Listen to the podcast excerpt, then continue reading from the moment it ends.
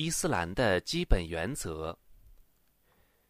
伊斯兰的基本原则是保护人的生命、名誉、财产、理智和血统。安拉的使者愿主福安之说：“你们的生命、财产和名誉是神圣不可侵犯的，正如此日、此月和此地神圣不可侵犯一样。”还说：“难道我没有告诉你们吗？”真正的牧民是保护人们的财产和生命的人，真正的穆斯林是不以自己的言行伤害他人的人，真正的斗士是服从真主而与自己做斗争的人，真正的迁徙者是弃绝一切错误和罪恶的人。伊斯兰的道德观。伊斯兰禁止一切恶言恶行。真主说：“你说，我的主只禁止一切明显的和隐微的丑事、罪恶、无理的侵害，以及用安拉所谓证实的事物配安拉，并假借安拉的名义而妄言自己所不知道的事情。”与此同时，伊斯兰嘉奖并命令穆斯林具备美德。安拉的使者愿主福安之说：“我被派遣只是为了全美一切美德。”伊斯兰中的权利与义务。伊斯兰为每一个穆斯林规定了他应享的权利和应尽的义务，比如父母有他们的权利和义务。夫妻有相互的权利和义务，邻里间也有相互的权利和义务。规定这些权利和义务的目的是为了加强穆斯林社会成员间的关系，使他们增加友爱，减少分裂，携手共创美好的生活。真主说：“你们当崇拜安拉，不要以任何物配他，当孝敬父母。”当优待亲戚，当怜悯孤儿，当救济平民，当亲爱近邻、远邻和伴侣，当款待旅客，当宽待奴仆。安拉的确不喜欢傲慢的、矜夸的人。道路有其应有的权利。安拉的使者愿主福安之说：“你们不要坐在路上。”圣门弟子们问道：“安拉的使者啊，那我们就没有可以坐着谈话的地方了。”于是使者说：“如果你们非要坐在路上，那么你们就给予他应有的权利。”他们又问：“安拉的使者啊，道路应有的权利是什么呢？”使者回答说：“降低视线，放弃恶事，应答问候。”命人行善，指人作恶。动物有其应有的权利，善待动物是获得安拉饶恕的因素之一。安拉的使者愿主福安之说：有一个人在路途当中感到非常的口渴，之后发现一口井，于是他爬下去喝了水。当他上来后，看到一条狗因为口渴而伸出舌头舔地上的湿土，于是这个人说：“这条狗像刚才的我一样口渴难忍。”于是他再次爬到井里，用他的靴子装满水给狗喝。正因此，真主喜悦了他，并饶恕了他所犯的罪恶。有人问：“安拉的使者啊！”我们善待牲畜也有回赐吗？使者说：“是的，善待生命均有回赐。相反，虐待动物、伤害动物是导致进入火狱的因素。”安拉的使者愿主福安之说：“有个妇女因囚禁一只猫而入火狱，她把猫拴起来，不给吃喝，也不放开它去觅食。”伊斯兰要求穆斯林对待动物尚且如此，更何况对待作为被造物主优待了的人呢？他们如是评价伊斯兰。杰克·瑞斯特勒在他的著作《阿拉伯文明》一书中提到，可以从三种不同的含义去理解“伊斯兰”一词的含义：宗教、国家和文明。简言之，伊斯兰是举世无双的文明。伊斯兰的财富观，财富在伊斯兰看来。都是属于安拉的，他在仆人的手中，只是作为真主寄存在仆人那里的信托物。仆人要对安拉寄托在自己手中的财富负责任。对于财富，他必须取之合法，用之合法，可以合理的享用，但是却不能挥霍浪费。安拉的使者愿主福安之说：“复生日。”一个人的两脚原地不动，就要被审问四件事：一问寿数在哪里度过了；二问用知识做过何事；三问财产从哪里获得，用于何处；四问身体因什么工作而老朽了。伊斯兰鼓励穆斯林仗义疏财、扶贫济困。真主说。你们把自己的脸转向东方和西方，都不是正义。正义是信安拉、信末日、信天神、信天经、信先知，并将所爱的财产施济亲戚、孤儿、平民、旅客、乞丐和赎取奴隶，并谨守拜功、完纳天课、履行约言。忍受穷困、患难和战争，这等人却是忠贞的；这等人却是敬畏的。伊斯兰与妇女。伊斯兰认为，男女性别有别，人格平等，有各自应享的权利，也有各自应尽的义务。伊斯兰认为，尊重妇女、善待妇女是健全人格的标志。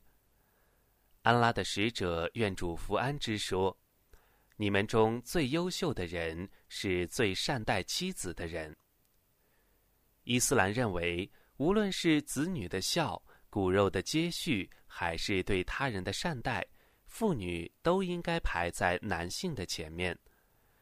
有一个人来问使者。真主的使者啊，谁最有资格接受我的优待呢？使者说：“你的母亲。”那人又问了两次，使者均答：“你的母亲。”那人又问：“再次呢？”使者说：“你的父亲。”安拉的使者愿主福安之，就关于妇女在伊斯兰中的地位而说：“妇女是男人们的姐妹。”我们刚刚提到，伊斯兰认为尊重妇女、善待妇女是健全人格的标志。对此，安拉的使者愿主福安之说：“信仰最完美的姓氏是品德最优秀的人。你们中最优秀的人是最善待妻子的人。女人和男人一样有人格尊严，它并不是错误的根源。”也不是人祖阿丹被逐出乐园的因素。女人和男人一样有信仰宗教的权利，有履行教律的义务。女人和男人一样有独立的人格，不必因为婚姻的原因而改随夫姓或失掉自己的独立性。女人和男人一样都要受今后两世的赏与罚。女人和男人一样享有财产继承权，女人和男人一样享有独立的经济自主权，她们可以随意的支配属于自己的财产。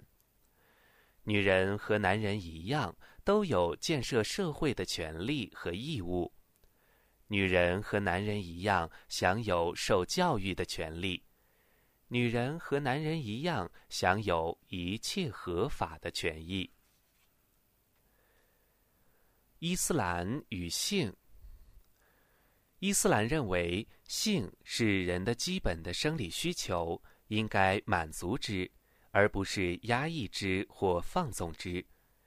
性并不是污秽而刻意排斥，性需要按照教律规定，以正确健康的方式去满足、去引导，而不致使它成为兽性和纯粹的性欲。婚姻。就是通过合法的途径满足性的教律规定。伊斯兰中的婚姻的目的是实现夫妻互相间的依恋、内心的安宁和情感的寄托。真主说，他的一种迹象是，他从你们的同类中为你们创造配偶，以便你们依恋他们，并且使你们互相爱悦、互相怜悯。对于能够思维的民众，此中确有许多迹象。伊斯兰中婚姻的目的是通过合法的途径满足夫妻彼此的性需求，从而保护贞洁、保护名誉。真主在古兰经中说：“他们是你们的衣服，你们是他们的衣服。”伊斯兰为了保护个体的平安，为了维护社会的稳定，严厉地禁止一切刺激人的性欲的因素，以免诸如私通、强奸、同性恋等淫乱现象出现并蔓延。因为淫乱导致的必然后果，首先是出现许多非婚生子女。这些孩子得不到家庭的温暖和良好的教育，成为记恨社会的特殊人群。此外，淫乱还导致一些疾病的蔓延，其危害波及他人和整个社会，这已是有目共睹的事实。真主说：“你们不要接近私通，因为私通却是下流的事，这行径。”真恶劣！伊斯兰和非穆斯林生活在伊斯兰国家的非穆斯林，他们的生命、财产及其名誉受伊斯兰法律的保护，任何人不能伤害他们，不能敌视他们，不能侵犯他们的权利，更不能用极不友善的态度与他们交往。真主说。未曾为你们的宗教而对你们作战，也未曾把你们从故乡驱逐出境者，安拉并不禁止你们怜悯他们，公平的待遇他们。安拉确实喜欢公平待遇者的。安拉的使者愿主福安之说：注意，谁亏待了节约民，或损其利益，或使其重负。或夺其财物，那么在复生日，我将让该节约民申诉。使者用手指指自己的胸膛说：“注意，谁杀害一个受安拉和使者保护的节约民，谁便闻不到天堂的气味，即使天堂的香味散溢到七十年开外之遥。”伊斯兰与其他天启宗教。伊斯兰则称穆斯林同时相信在他之前的所有的天启宗教、所有先知和使者，并喜欢他们、尊重他们。真主说：“这是我的证据，我把他赏赐伊布拉辛，以便他驳斥他的宗族。我将我所抑郁的人提升若干级。你的主却是至睿的，却是全知的。”我赏赐他伊斯哈格和叶尔孤白，每个人我都加以引导。以前我曾引导努哈，还引导过他的后裔达伍德、苏莱曼、安尤布、优素福、穆萨、哈伦。我这样报仇行善的人。我曾引导扎克利亚、叶哈雅、尔萨和伊勒亚斯。他们都是善人。我曾引导伊斯玛义、艾勒叶塞、尤努斯和鲁特。我曾使他们超越世人。我曾引导他们的一部分祖先、后裔和弟兄，曾拣选他们，并指示他们正路。古兰经对先知穆萨的评价：真主说，你应当在这部经典里提及穆萨，他却是忠诚的，却是使者，却是先知。古兰经对先知尔萨和他的母亲麦尔燕的评价。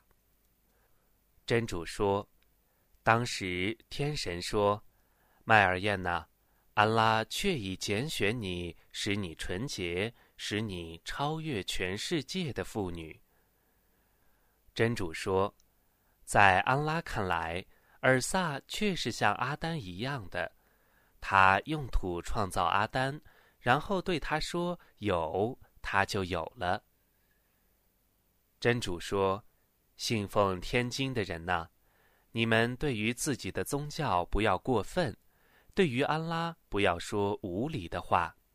麦西哈尔萨麦尔燕之子只是安拉的使者，只是他授予麦尔燕的一句话，只是从他发出的精神。”故你们当确信安拉和他的众使者，你们不要说三位，你们当停止谬说，这对于你们是有益的。安拉是独一的主宰，赞颂安拉超绝万物，他绝无子嗣，天地万物只是他的，安拉足以见证。伊斯兰与战争。伊斯兰中统称战争为吉哈德，吉哈德的广义就是与自身作斗争，与自己的欲望作斗争，尽其所能远离境界，履行义务，以便获得真主的喜悦。安拉的使者愿主福安之说：“真正的斗士是为了真主而与自身作斗争的人。”与自身作斗争，包括以善劝和明正宣扬真理、传播伊斯兰，并忍受宣教路上遭遇的种种磨难。真主说：“假如我抑郁，我必在每座城市中派遣一个警告者，命人行善，指人作恶，属于吉哈德。他也是所有使者们及其追随者们的道路。”使者愿主福安之说：“我之前的所有先知，真主使他们的族人追随和拥护他们，他们恪守圣道，谨遵命令。但他们的后代中出现了一些不孝子孙，他们只说不做，倒行逆施。谁用手去制止他们，他就是牧民；谁用言语去制止他们。”他就是牧民，谁用心去憎恨他们，他就是牧民。在此之后，信仰却不如一粒芥子大了。善待他人，不伤害他人，把更多的欢乐和喜悦带给他人，并忍受来自他人的伤害，属于吉哈德。使者愿主福安之说。帮助寡妇和贫穷者，如同为主道出征，或礼战夜间拜，或白天封斋。求知远游也属于吉哈德。使者愿主福安之说：谁为寻求知识而出门，谁就在为主道奋斗，直到他归来。传授知识属于吉哈德。使者愿主福安之说：“一个人来到我的这座清真寺，只为学习一点知识或传授他人知识，那么他就如同是为主道出征的战士；如果为其他目的而来，则如同观看别人手中物品的无聊者。敢说真理属于吉哈德。使者愿主福安之说。”最优越的吉哈德，就是在暴君面前敢说真理。孝敬双亲属于吉哈德，曾经有一个人来到使者跟前，请求使者准许他为主道出征。使者问他：“你的双亲健在吗？”他说：“是的，他们都健在。”于是使者告诉他：“孝敬双亲也是为主道奋斗。在买卖中给人容易，不哄抬价格或垄断商品，也属于吉哈德。”使者愿主福安之曾经在市场里碰到一个商人卖食物，其价格低于市场价。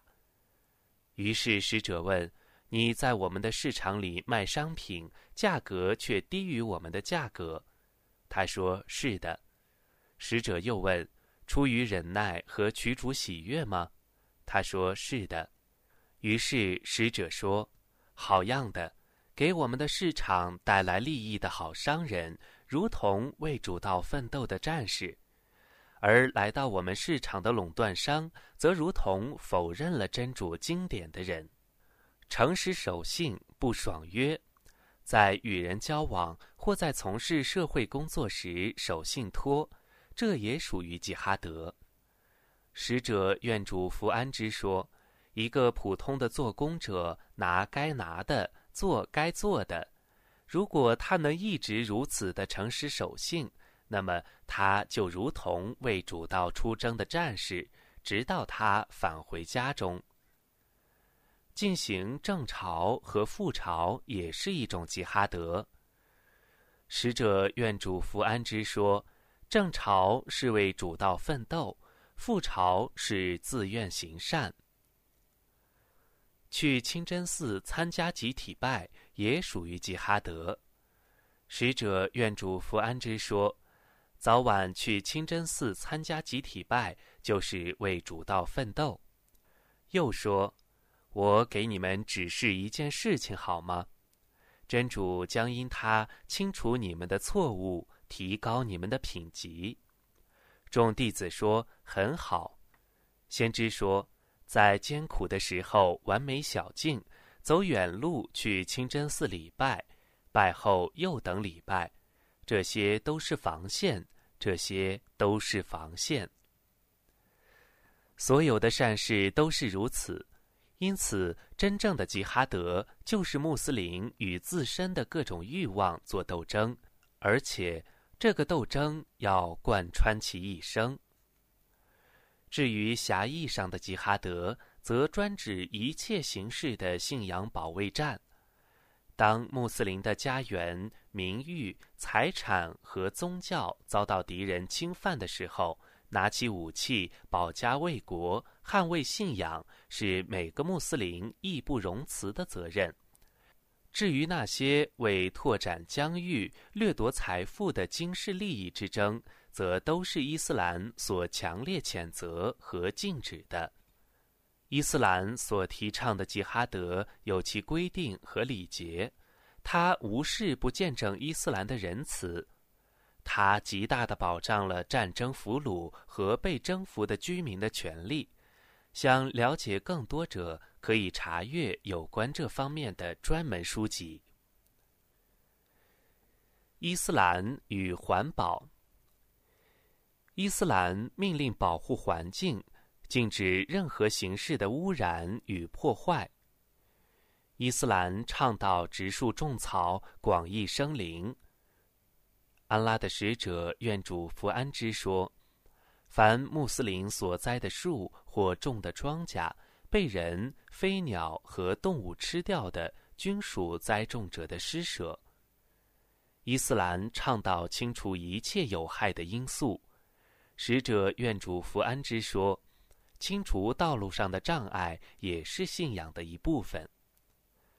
倡导自我隔离，以免将病菌和瘟疫传染给他人。”使者愿主福安之说：“如果你们听说某地有瘟疫，你们就不要进去；如果你们地方上发生了瘟疫，你们就不要出去。”禁止滥杀牲畜和鸟类。安拉的使者愿主福安之说：谁枉然的杀死了一只小鸟，他便会在复生日向真主叫喊说：“我的养主啊，某人枉然的杀死了我，而没有因为取意于我而杀死了我。”禁止任何形式的环境污染。使者愿主福安之说：“你们要谨防两种遭人诅咒的行径。”有人说：“安拉的使者啊，那是什么呢？”使者说。就是在人们的道路和乘凉处便溺。伊斯兰和清洁。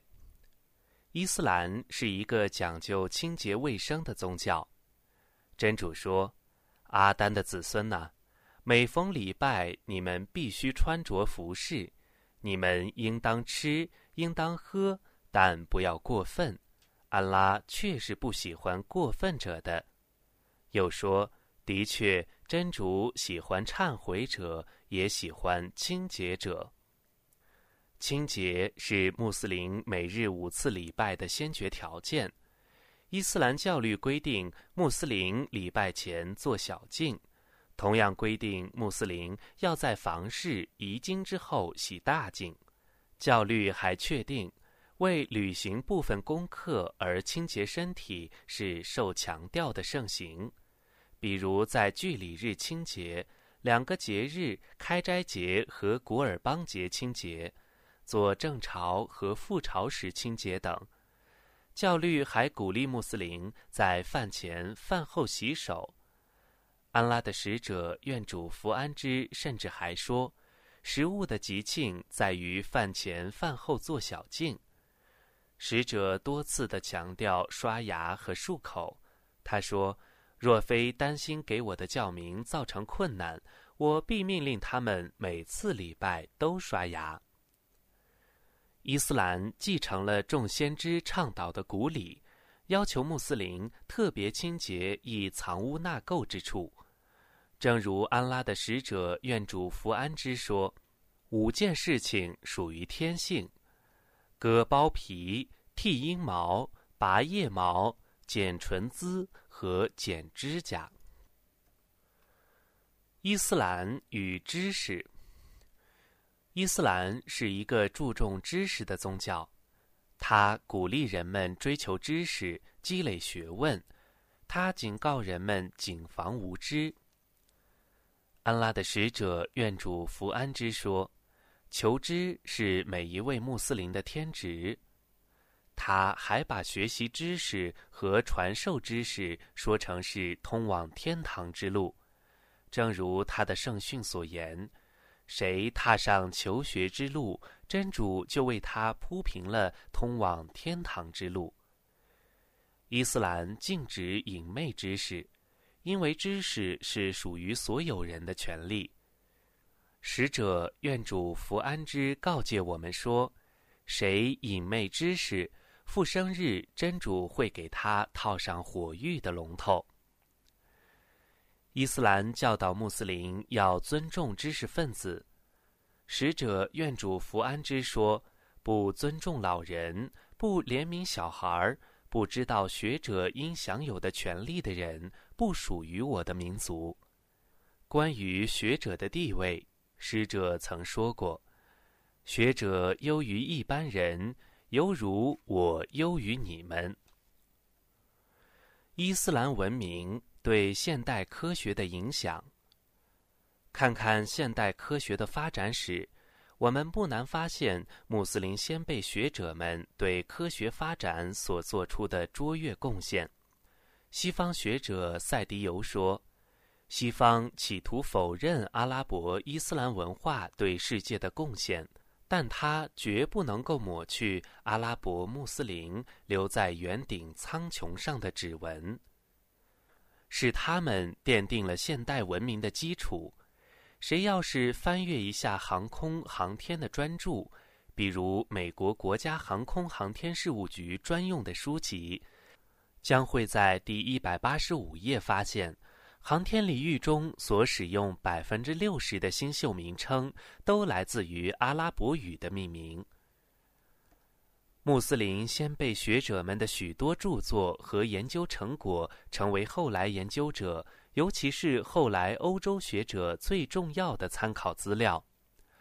欧洲人翻译了阿拉伯穆斯林的大量著作，这些作品在欧洲的文艺复兴中曾大放异彩，并成为他们许多大学中的教科书。居斯塔夫·勒鹏在他的《阿拉伯文明》一书中说：“当我们仔细地研究阿拉伯文明、他们的学术作品、发明创造和艺术成就时，”就会发现很多新的事实和更加广阔的视野，并且很快就能看到中世纪阿拉伯穆斯林对科学发展的卓越贡献。在长达五个世纪的时间里，他们的著作是西方大学最主要的教科书和知识来源，可以说是阿拉伯人把知识、理性和道德传到了欧洲。世界上还没有哪个民族像阿拉伯穆斯林一样，在极短的时间内创造了如此辉煌的文明。在数学领域，比如代数学、三角函数、对数和立体几何学等，花剌子密可谓最杰出的代表。在天文学和自然科学领域，盖祖尼和比鲁尼是两位最富创造性的学者。德国一位名叫萨哈的东方学家评价比鲁尼说：“人类有史以来最聪慧的头脑。”在医学领域中，穆斯林学者们提出了全新的医学理论体系，从而奠定了现代医学革命的基础。比如伊本拉希德和伊本纳菲斯的著作。伊本纳菲斯早在英国医学家威廉哈维和西班牙医学家塞尔维特几百年前就提出了人体血液小循环的看法。安马尔毛斯里和阿里卡哈尔是眼科医学的杰出代表。伊本海塞木是物理学家和光学家。被称为光学之父，他是许多光学理论的奠基者。穆晚菲克、巴格达迪和艾布加森扎哈拉维是外科及口腔医学方面有杰出成就的医学家。扎哈拉维的医学手册是一部达三十巨册的医学著作，附有历史上最早的外科器械插图与文字说明。而且数量相当丰富。谢利夫·伊德里斯是著名的地理地质学家、制图家和旅行家，他绘制了当时一流的地图。他还是设计导航仪的先驱。穆斯林的先贤们在促进文明发展的过程当中做出了很大的贡献。想了解更多。可以去查阅相关的书籍和资料，你会发现穆斯林科学家们提出的很多观点和研究成果被有意无意地归于他人。比利时科学史家乔治·萨顿说：“如果没有穆斯林的学者们和他们的巨大成就，文艺复兴的旗手们只能从零开始。”文艺复兴也将会推迟到若干世纪。伊斯兰文明的特色，如前所述，求知在伊斯兰看来是一件宗教主命。穆斯林先辈学者们追求知识的目的是为了让信仰在人们的心中根深蒂固，这就有别于现代的很多学者。他们用知识反而让人们远离正信。穆斯林先辈学者们用他们的知识服务人类，这有别于现代的很多知识分子。他们用知识驾临于人们之上，用知识威慑他人，屈服于他们的淫威，为他们的罪恶利益服务。比如，他们发明出原子弹、核弹。氢弹以及其他各式各样大规模的杀伤性武器，借以称霸世界，为所欲为。穆斯林先辈学者们视知识为公共财产，理应回馈给社会，让更多人从中获益。这也有别于今天的很多学者，他们把知识据为己有，甚至垄断某些专业的知识，别人无缘问津。穆斯林先辈学者们，他们求知的首要目的是为了获得真主的回赐和报酬。这也有别于今天的很多求知者，他们求知是为了功名利禄。古兰经中的部分科学奇迹。真主在古兰经中说：“天地的创造、昼夜的轮流、利人航海的船舶，安拉从天上降下雨水，借它而使已死的大地复生，并在大地上散布各种动物与风向的改变，天地间受制的云。”对于能了解的人看来，此中确有很多迹象。真主将《古兰经》下降给文盲的使者穆罕默德，愿主福安之。他不识字，不懂读写，他的宗教中大部分人也都是目不识丁的文盲。像这样一个文盲，怎么可能自己创作出这样一部言辞优美、语言精炼、富于雄辩的经典，并以此向全世界挑战？谁能创作出与古兰相媲美的只言片语？古兰经云：“你说，如果人类和精灵联合起来创造一部像这样的古兰经，那么？”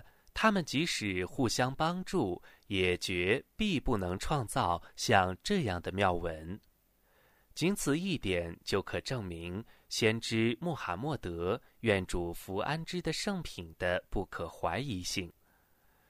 使者和他的弟子们屡遭磨难，他们时代的经济极度落后，更谈不上科学研究，但是。尽管这样，使者依然为他的弟子们教授古兰。这部天启经典提及了许多十四世纪以后的科学家们借助尖端仪器方能略知一二的科学奇迹。在这本小册子中，我将提及古兰经中的部分科学奇迹和现代科学上的新发现。但并不刻意的用科学新发现佐证《古兰经》中的科学奇迹，因为科学日新月异，今天的成就或许到明天就成了谬论，而《古兰经》是永恒的真理。《古兰经》和宇宙的起源，真主在《古兰经》中说：“安拉创造众生。”然后再造他们，然后你们被召归于他。这节经文明确的指出，真主是独一的造物主，他从无中造有。这一点我们只有通过天启的经典《古兰经》方能知晓。关于宇宙的起源和形成，真主如是描述：他是天地的创造者。当他判决一件事的时候，他只对那件事说声有，他就有了。这节经文说明，宇宙的造化是从无到有的。关于宇宙本源的知识，只有真主知道。人类的理智永远无法知晓宇宙的本源及宇宙是怎样形成的。这一切都是真主独具的、属于幽玄的知识。人类的理智对于宇宙的形成所能做到的，无非是一些推测和假设，因为《古兰经》当中说：“我没有使他们眼见天地的创造，也没有使他们眼见自身的创造，我没有把使人迷雾者当作助手。”真主说：“不信道者难道不知道吗？天地原是闭塞的。”而我开天辟地，我用水创造一切生物，难道他们不信吗？这节经文说明，我们所生存的这个宇宙是被造的、有始的。真主一开始创造它为一个整体，即混沌初始阶段。真主是大能的，然后他抑郁并命令这个整体开裂，即裂变阶段。之后便形成烟雾一样的云层、云雾蒸汽阶段。然后，造物主从这些似烟雾的蒸汽中创造了天地万物间的一切。也就是我们所知和未知的一切星云天体和天地间所分布的形形色色的物质和能量。这个阶段被称之为创世阶段或天地形成阶段。古兰经就后两个阶段做了这样的描述。你说，你们真不信在两日内创造大地者？而要为他树立许多匹敌吗？那是全世界的主，他在大地上创造许多山岳，他降服于大地，并预定大地上众生的食物。那些事在整整的四天就完成了，那是用来答复询问者的。然后他至于造天，那时天还是蒸汽。他对天地说：“你们俩顺服他，或勉强的来吧。”他俩说：“我们俩顺服的来了。”许多物理学家提出了一种现代宇宙理论——大爆炸宇宙论，认为宇宙从极致密的状态膨胀到目前的状态。他们把创造宇宙中一切存在或力量或时间的初始都归于所谓的宇宙大爆炸，也就是确定了宇宙并非永恒存在，而是从无到有的思想。让我们看看《古兰经》对此的论述。真主说：“然后他至于造天，那时天还是蒸汽，他对天地说。”你们俩顺服的或勉强的来吧，他俩说：“我们俩顺服的来了。”上述经文指出，宇宙在其形成的某个阶段是烟雾状的蒸汽。现代科学研究证实了这一点。美籍俄裔物理学家、天文学家乔治·加莫夫认为，宇宙曾经充满了有规律的雾气体。然后从这种雾气体中产生不同元素的核变。英国天文学家、物理学家和数学家詹姆斯·霍普伍德说：“较准确的说法是，宇宙开始于有序的烟雾气体，而星云则是因烟雾气体的高度密集而形成的。”《古兰经》和宇宙的延伸。真主说：“天，我曾以权力建造它，我却是大能的。”真主说：“不信道者难道不知道吗？天地原是闭塞的，而我开天辟地，我用水创造一切生物，难道他们不信吗？”真主说：“然后他至于造天。”那时天还是蒸汽，他对天地说：“你们俩顺服的或勉强的来吧。”他俩说：“我们俩顺服的来了。”在描述世界末日的景象时，真主说：“在那日，我将天卷起，犹如卷轴将书画卷起一样。起初，我怎样创造万物？”我要怎样使万物复原？这是我自愿应许的，我必实行它。真主说，在那日，这大地要变成别的大地，诸天也要变成别的诸天，他们要出来见独一的全能的真主。以上这些经文都说明。我们生存于其间的这个宇宙还在不断的延伸。如果我们循着这个延伸往后返回，追溯其本源的话，我们就会得知，所有的一切都源于一点，也就是我们前面提到过的混沌初始阶段。这个初始的起点，奉真主的命令开始裂变，进入到裂变阶段，继而形成似烟雾的蒸汽，进入烟雾蒸汽阶段，再从中生成天地，进入创世阶段。宇宙自分裂的那一刻起，一直处于不断的延伸之中。这种延伸终将在只有真主撤之的将来终止。整个宇宙将会奉真主的命令再次卷起，成为如宇宙初始之时的一点，然后再发生裂变，产生如烟雾般的蒸汽，再从中生成地，不像我们现在生存的大地，生成诸天也不像现今我们头顶的天，而是一个全新的世界。从此，今世结束，后世开始。宇宙的混沌初始、膨胀、爆炸、烟雾、蒸汽、天地形成，不断延展，再到天地再次被卷起，各阶段告诉我们人生的阶段：生、死和死后复生。这是《古兰经》在十四个世纪以前就叙述到的事实，人类直到二十世纪以后才略有所知。仅此一点就足以证明《古兰经》是造物主安排的言辞，也证明封印万圣的至圣穆罕默德（愿主福安之）确已接受来自造物主安拉的启示。他是安拉钦点的教授人类知识的教师，因为就当时的科学发展水平，甚至就他之后许多世纪的科学发展水平。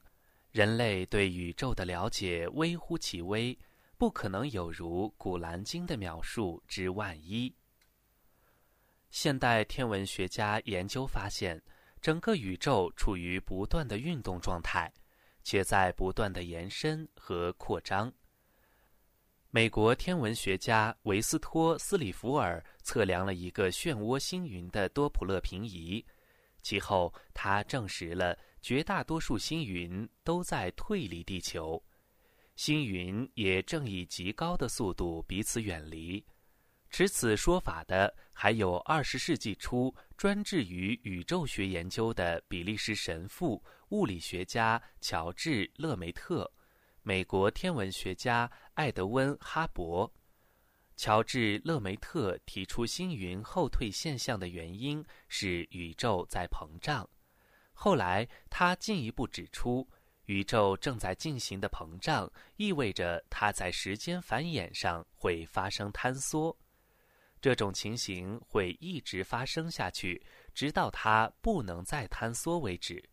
而哈勃测量了最近的漩涡星云距地球的距离，其结果证实了它们在银河系之外，本质是其他的星系。他指出。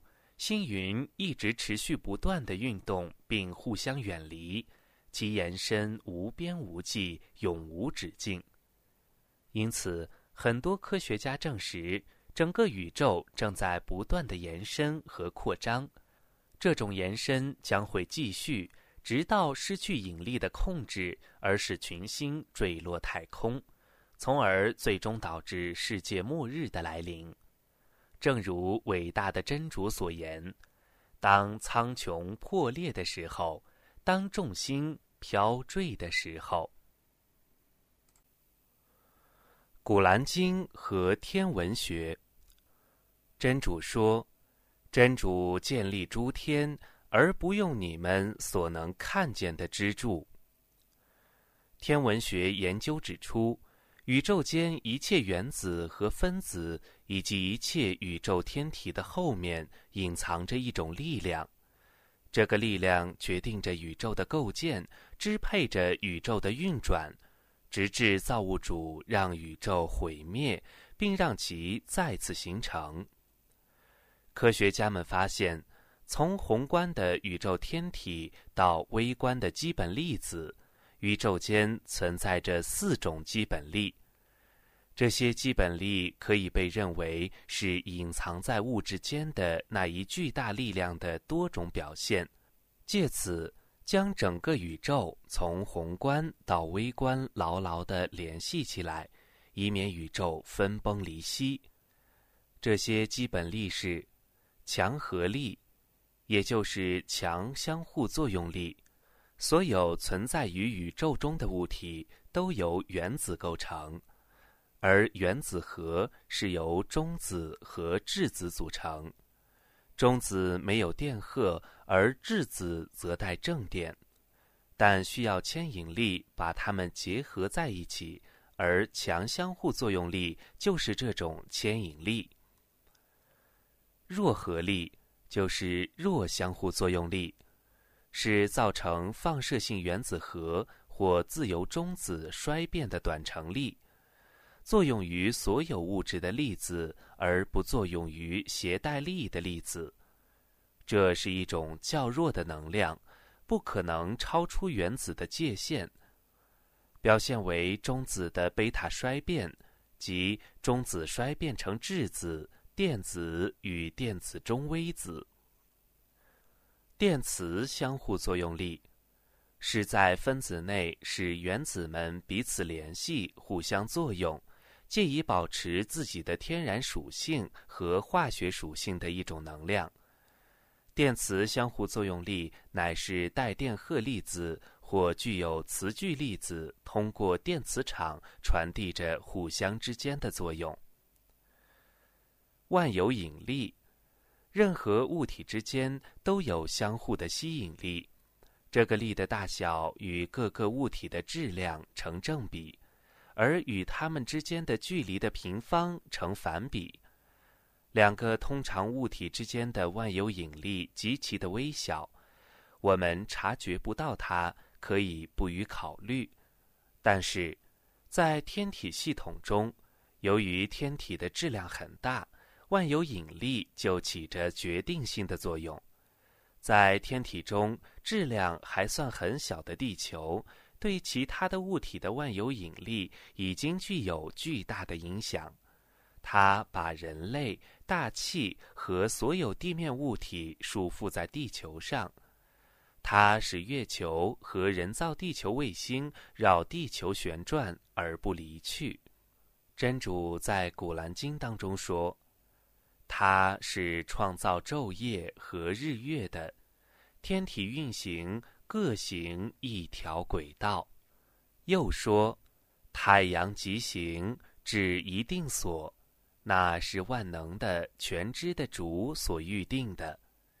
月亮，我为它预定星宿，直到它再变成像干枯的椰枣汁一样。太阳不得追及月亮，黑夜也不得超越白昼，各在一个轨道上浮游着。古兰经在这些经文中说明，太阳循着为它预定的轨道。按照预定的方向有规律的运行着，而人们曾认为太阳是固定不动的。天文学家们指出，太阳确实是在太空中运行着的，有一定的速度，也有一定的方向。不但太阳是运行着的，太阳系中的所有行星。宇宙间的所有的星体都与太阳一样进行着相似的运转。太阳绝对不可能追及月亮，也不可能与月亮发生碰撞，因为它们都在各自的轨道上。现代科学直到二十世纪才发现了这些。真主说：“以有轨道的诸天盟誓。”轨道的第一层含义是造化的精确性。天文学家们仅仅通过对可知宇宙的观测，就能够发现宇宙至少有两千亿个星系、七百亿兆的星球。这些星球在形状、大小、速度和质量方面各有不同。有些星球有行星，有些星球还有卫星。这些星体绕其中心运行的速度，它们各自自转的速度，离我们的距离，以及它们彼此间的距离，也都不尽相同。所有的天体都具有精确的轨道，每一个星体在各自的轨道上浮游着。轨道的第二层含义是宇宙万有间紧密的互相依存性。我们所知道的近天范围内数量惊人的星系和星体，需要一种力量来维系它们的稳定运行。不同的体积大小。不同的物质形式以及不同的它们各自所蕴含的能量，否则它们必定紊乱，必定毁灭。清高的真主说：“真主的确维持天地，以免毁灭。如果天地要毁灭，则除真主外，任何人不能维持它。”轨道的第三层含义是，每一个天体都有它们固定的运行轨道。令科学家们惊叹不已的是，宇宙的可观测范围内的天体，以人的理智几乎不能想象其数量之多、其轨道之异、其等级之千差万别。更令人不可思议的是。即使人类的理智尽其所能，也无法算出如此精密、精准的运行。真主说：“他曾以太阳为发光的，以月亮为光明的，并为月亮而定列宿，以便你们知道历算。真主只依真理而创造之。”他为能够了解的民众而解释一切迹象。在《古兰经》中，真主描述太阳的词有 “siraj”，意为火炬或者灯；“wahaj”，意为炽烧的灯等等。这些都是对太阳的确切的描述，因为它通过自身的内燃而产生强烈的热和光。而在描述月亮时，用的词有 “munir” 一词，这个词的意思是被赋予光的实体。这个表达完美的体现了月亮的本质，它本身不发光，而是反射太阳光。这样，《古兰经》对日月的描述反映出了日月光的实质和自然属性。伟大的造物主在一千四百年前通过《古兰经》奇迹的表述，就提到了这个微妙的区别，而科学家们只在过去的两个世纪中才得知这一事实的。《古兰经》和大气压强。真主说：“真主欲使谁遵循正道。”就使谁的心胸为伊斯兰而敞开，真主欲使谁迷雾，就使谁的心胸狭隘，要他信道难如登天。这节经文明确地指出，海拔越高，大气压越小，可供呼吸的氧气数量也就愈少。人升空登天之后，由于大气压力小，氧气稀薄。而会产生呼吸困难甚至窒息的感觉。这个事实，人只有在升空登天之后才有可能发现。终于，当人类登上太空后，发现了这一事实。研究发现，当人上升至离海平面八公里以上的时候，就会出现很多的症状，比如。因缺乏足够的氧气和空气压强而导致呼吸困难，便是最明显的症状。这种症状在航空医学中被称为氧缺乏症。再如，因空气压强减弱而导致压力失衡问题的出现。这两种情况下，人体器官都会相继的失去功能，停止工作。据此，我们可以理解并解释《古兰经》为何用“难如登天”来表述迷雾者的情况了。那是因为在没有采取相应的保护措施的情况下，一个人登天越高，呼吸就越困难，心胸就越压抑。宇航员穿着着特殊材料所制成的防护装备，以便于宇航员可在任何高海拔地区自由的呼吸。古兰经和太空的黑暗。真主说：“假若我为他们开辟一道天门，而他们从那道天门继续登天，他们必定说。”我们的眼睛受蒙蔽了，不然我们是中了魔术的民众。今天，人们无不为《古兰经》这奇迹般的比喻而惊叹。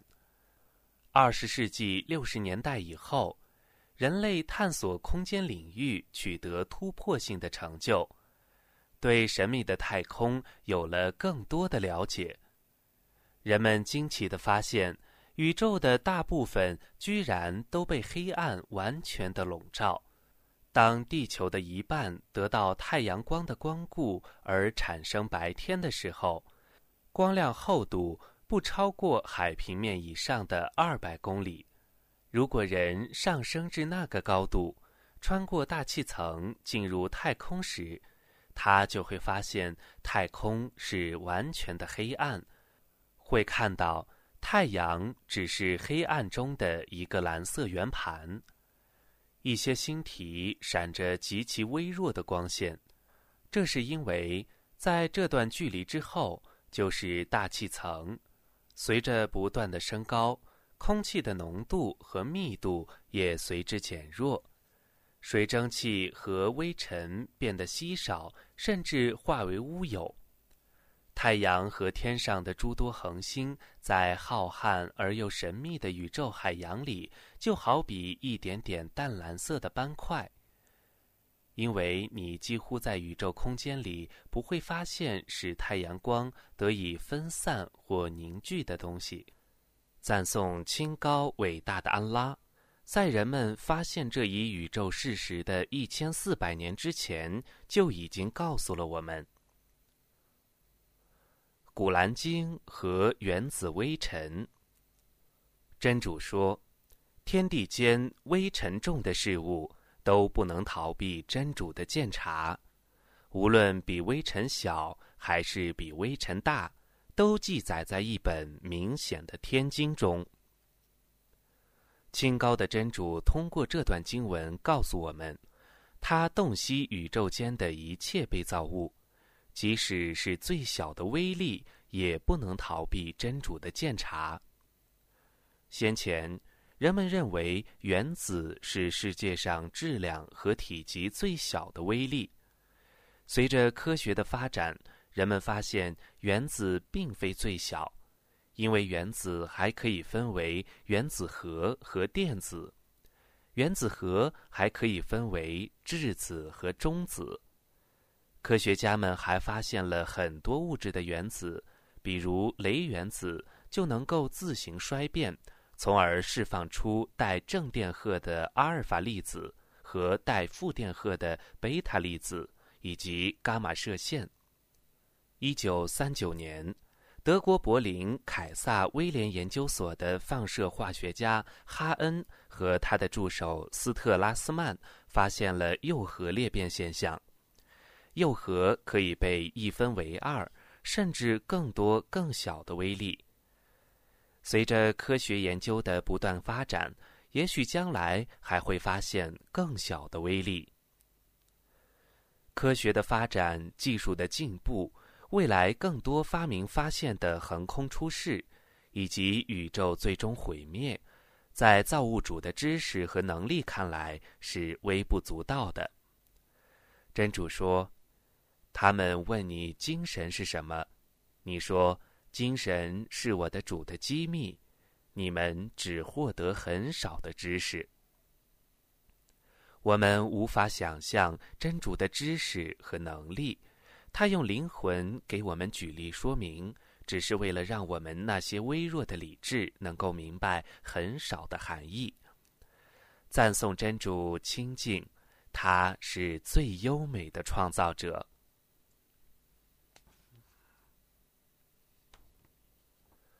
古兰经与人的被造，在古兰经中，真主说明了胎儿发育的几个阶段。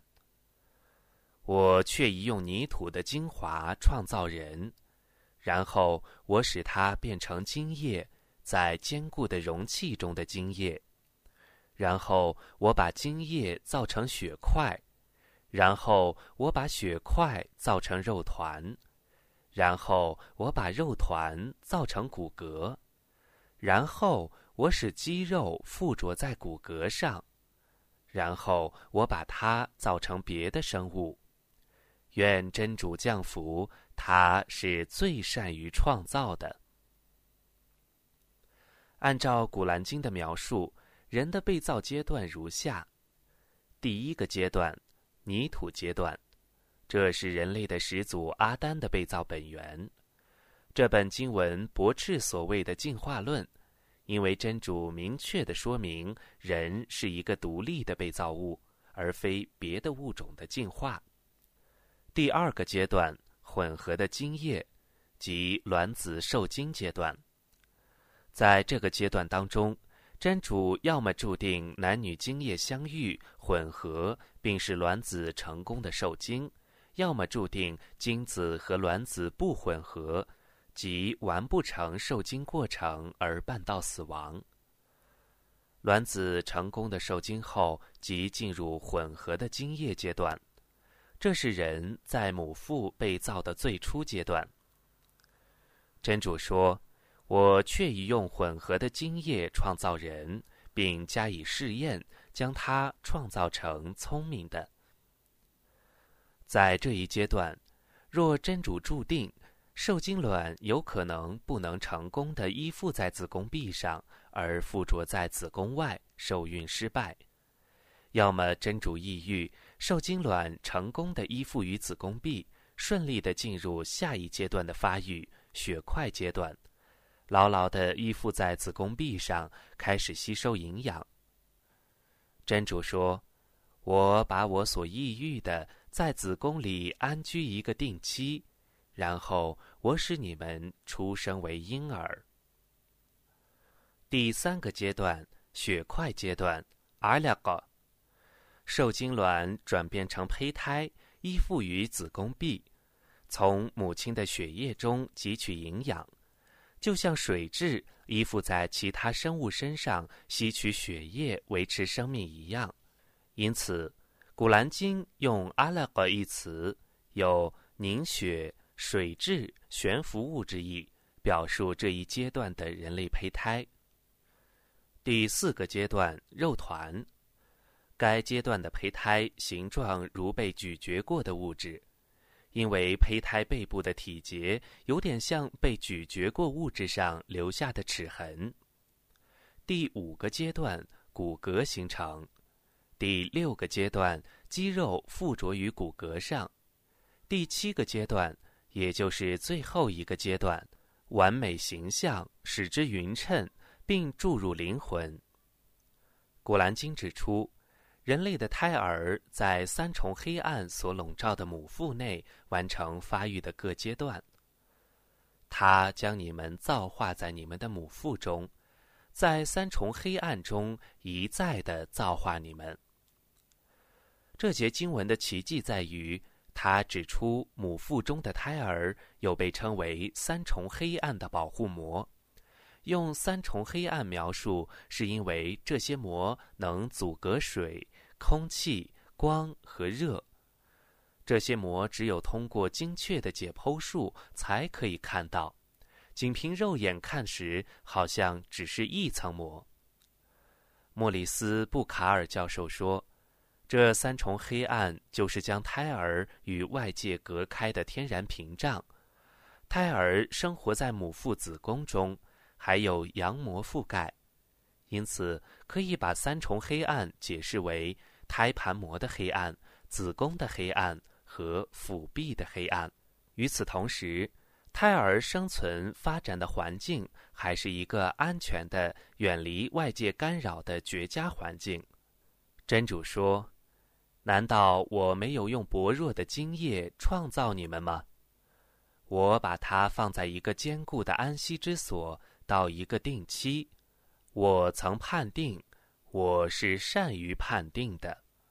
莫尔教授曾任加拿大多伦多大学解剖学系的系主任，是世界上解剖学和胚胎学领域最卓越的科学家之一，也是《发育中的人类》一书的作者。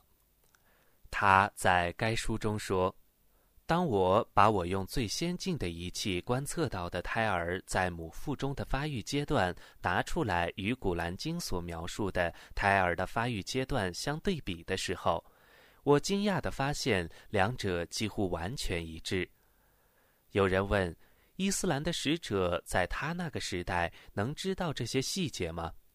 他说：“那不可能。”那个时代，全世界都不知道胎儿是阶段性发育成长的。医学界直到今天都不能准确地命名胎儿的发育阶段，只能够用一些数字来表示次序。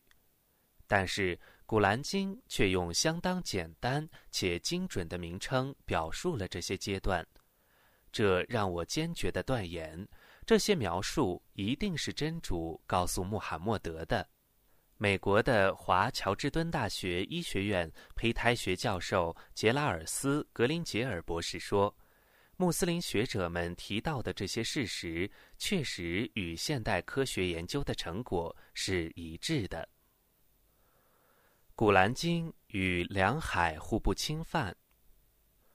真主说：“他就是任两海自由交流的，这是很甜的淡水。”那是很苦的咸水，它在两海之间设置屏障和堤防，海与海汇合却不互相混合，这是现代地质学家们经过研究发现的地理现象。这是因两海的密度不同而产生的。他们发现两海汇合后都保持着各自的密度。似乎两海之间有道屏障，阻止两海水彼此混合。淡水河流注入大海，并不会影响海水之咸。海水虽量多，但并不会改变注入其中的淡水之干。比如流向大西洋的亚马逊河的水域，注入大西洋纵深达两百英里，却依然保持着它自己的密度和甘甜。《古兰经》与大海深处的黑暗。真主说：“或如重重黑暗笼罩着汪洋大海，波涛澎湃，上有黑云，黑暗重重叠叠。观者伸出手来，几乎不见五指。真主没有给谁光明，谁就绝无光明。”现代科学证实。海底漆黑一片，那是因为太阳光不能深入其中。海底深度介于数百米至一万一千零三十四米之间，而当海水的深度达到两百米左右时，海里逐渐变得黑暗起来。到一千米深处时，光即完全消失。太阳的光线被地球大气层遮挡和吸收掉大部分，余下的光线又被云层反射掉约百分之三十，吸收掉约百分之十九，能够到达海面的光线只有百分之五十一，然后其中的百分之五被海面反射，百分之三十五则消耗于蒸发水分和一些水生植物进行光合作用。当剩下的一小部分太阳光进入海水后，又遭遇一系列的散射和分解作用，使得光线很快的减弱。深度越大，光线就越难通过。红光在表层很快的消失，其次为橙、黄、绿光，最后是紫光。因此，绝大部分的太阳光的可见波。大概到距离海平面一百米处即被吸收。这个领域用光域来命名已经勉为其难了。仅有百分之一的光线能够继续深入至一百五十米处，而只有百分之零点零一的光线有可能深入至两百米深处。在没有浮游生物污染的纯净水域里，所剩无几的这点弱光依然会被反射、被分散和被吸收，到距离海面一千米处完全消失。这还是在没有内波的情况下，而实际上，从距离海面四十米处开始，在不同浓度的水层面之间产生内波，内波像海面的波浪一样运动。且覆盖海洋和大洋深处。今天的科学家们借助尖端的海洋探测仪，才得以了解这些海洋的知识。而伊斯兰的使者生活在久远的古代，生活在远离大海的沙漠腹地，他甚至没有跨越海洋和大海的丝毫经历。但是《古兰经》却叙述了这些精妙的知识。科学界近期的发现再次向人类展示着《古兰经》是真主的语言。《古兰经》与风对云雨的作用。真主说：“他使风在他的慈恩之前做报喜者，直到他载了沉重的乌云。”我就把云赶到一个已死的地方去，于是从云中降下雨水，于是借雨水而造出各种果实。我这样使死的复活，以便你们觉悟。又说，我派遣滋润的风，我就从云中降下雨水，以供给你们饮料。你们绝不是雨水的蓄藏者。现代科学证实，风是使多种植物传粉受精的媒介，风也是使云受精的重要媒介。现代科学证实，云、雨和风是密不可分的，雨的形成与某些类型的风和云有关，而在以前，人们认为雨是直接从天上降下来的。科学研究表明。是风吹起云，并把从大海和海洋中蒸发出来的水汽带进云朵，并不断的为其供应水分，使之成为积雨云。科学研究还表明，风不仅用蒸发于海洋的水汽施养云朵，它还供给云以一种被称之为凝结核的微粒。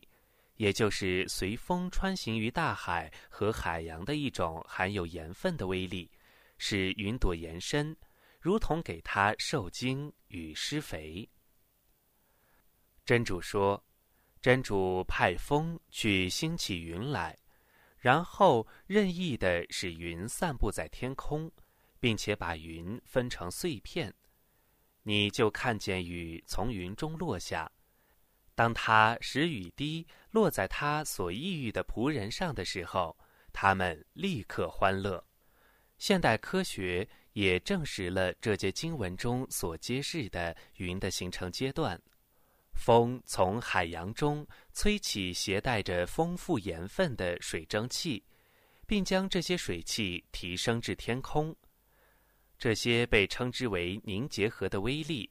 大气中的水汽能在其上凝结成小水滴或冰晶，漂浮在天空中的云彩就是由许多细小的水滴或冰晶组成的。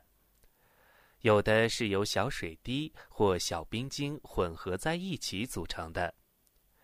云的形成主要是由水汽凝结造成的，雨滴重于空气，因此。雨水便开始脱离云朵，降到大地。真主说：“难道你不知道吗？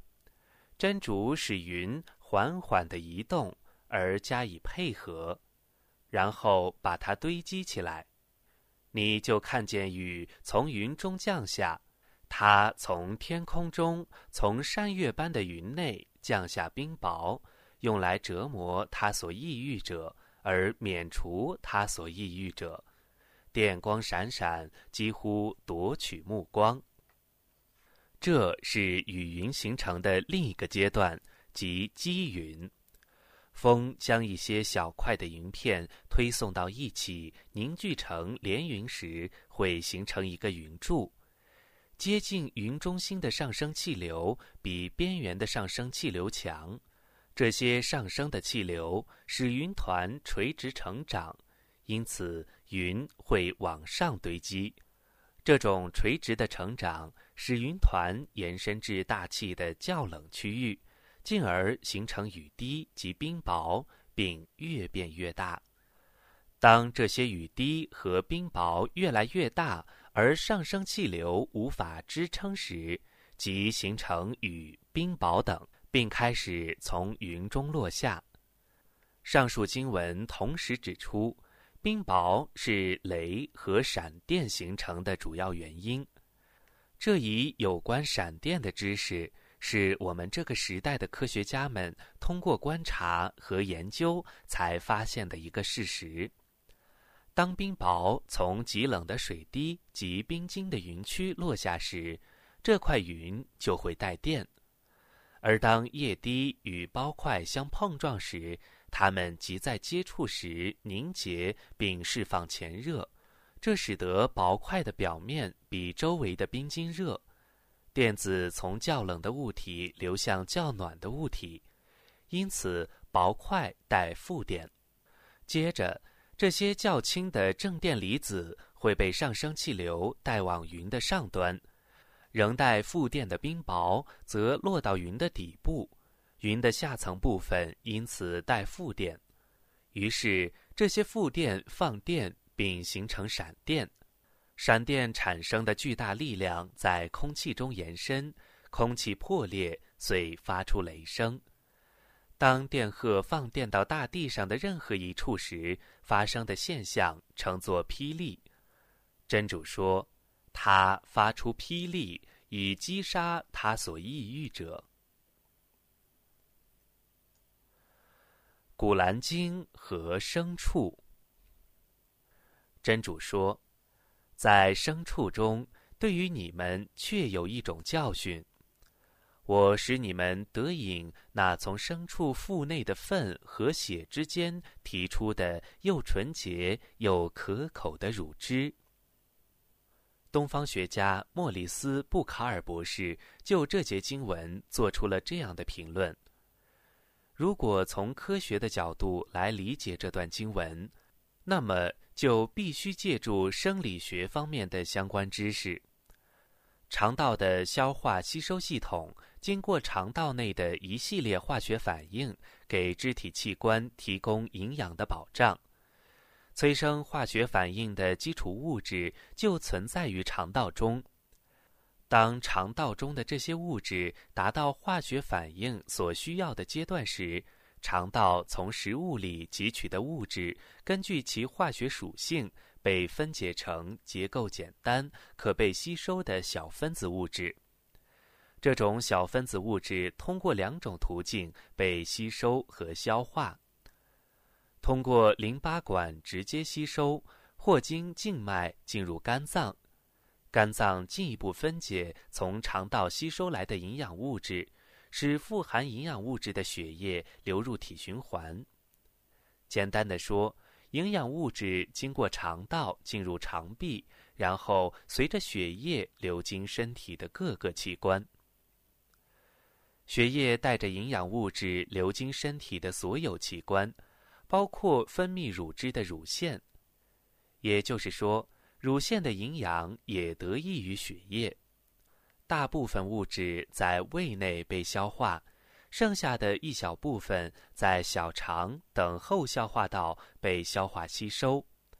消化的营养吸收入血，通过血液送到全身，送到乳房，在乳房合成乳汁。因此，可以说血液是生产乳汁的原料。在今天。这些信息仍被视为是化学和生理学高度发展下的新发现，因此我确信含有如此准确信息之《古兰经》不可能出自人类之手，因为那时代的科学知识远没有今天这么发达。是的，类似科学奇迹在《古兰经》中的存在，有力的证明着它是全知的安拉的启示。《古兰经》与山峦，真主说：“难道我没有使大地如摇篮，使山峦如木桩吗？”科学家们在解释山在稳定地球外壳的作用时说，山峦在地表下面有着非常广泛的延伸，地壳的厚度在三十至六十公里之间。他们利用地震探测仪探测出，所有的山峦都有深入地下的根。山之所以能够固定在大地上，是因为它的根深深地延伸到地壳下面的粘性层里，地表上面的部分远没有地表下面的部分高大。地球的转动并不会影响其固定，山峦互相连接的各层面仍坚固如一，因为它们是互相连接在一起的桩。正如这段经文中提到的比喻，木桩。就像紧紧地留在木块里的钉子一样，真主说：“他在大地上安置许多山峦，以免大地动荡而你们不得安居；他开辟许多河流和道路，以便你们遵循正路。”现代科学证明，山在地球上是非常奇妙的构造，有助于地球的平衡和稳定。尤其是那些被地质学家称为山系的分布与世界各大洲的各大山脉。现在，让我们好好的想一想：一个出生于大部分族人为文盲的时代的人，怎么会掌握这上一世纪六十年代科学史上方为人知的事实呢？水和生命，真主说。我用水创造一切生物，难道他们不信吗？现代科学证实，水是活细胞质的基本组成部分。现代化学科学研究表明，水是一切生命体进行体内的转换和反应所必需的物质，也是最有效的物质。它要么是处于主导地位。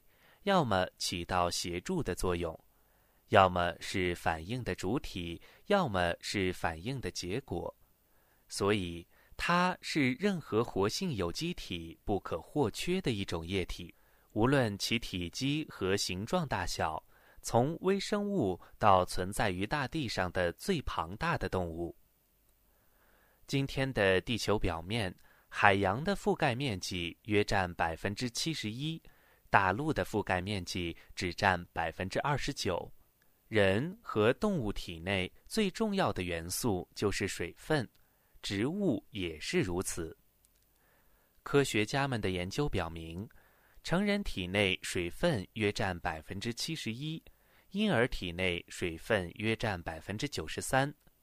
平均来说，人体内水所占的比重约为百分之八十。动植物体内的水分也占到百分之九十之多。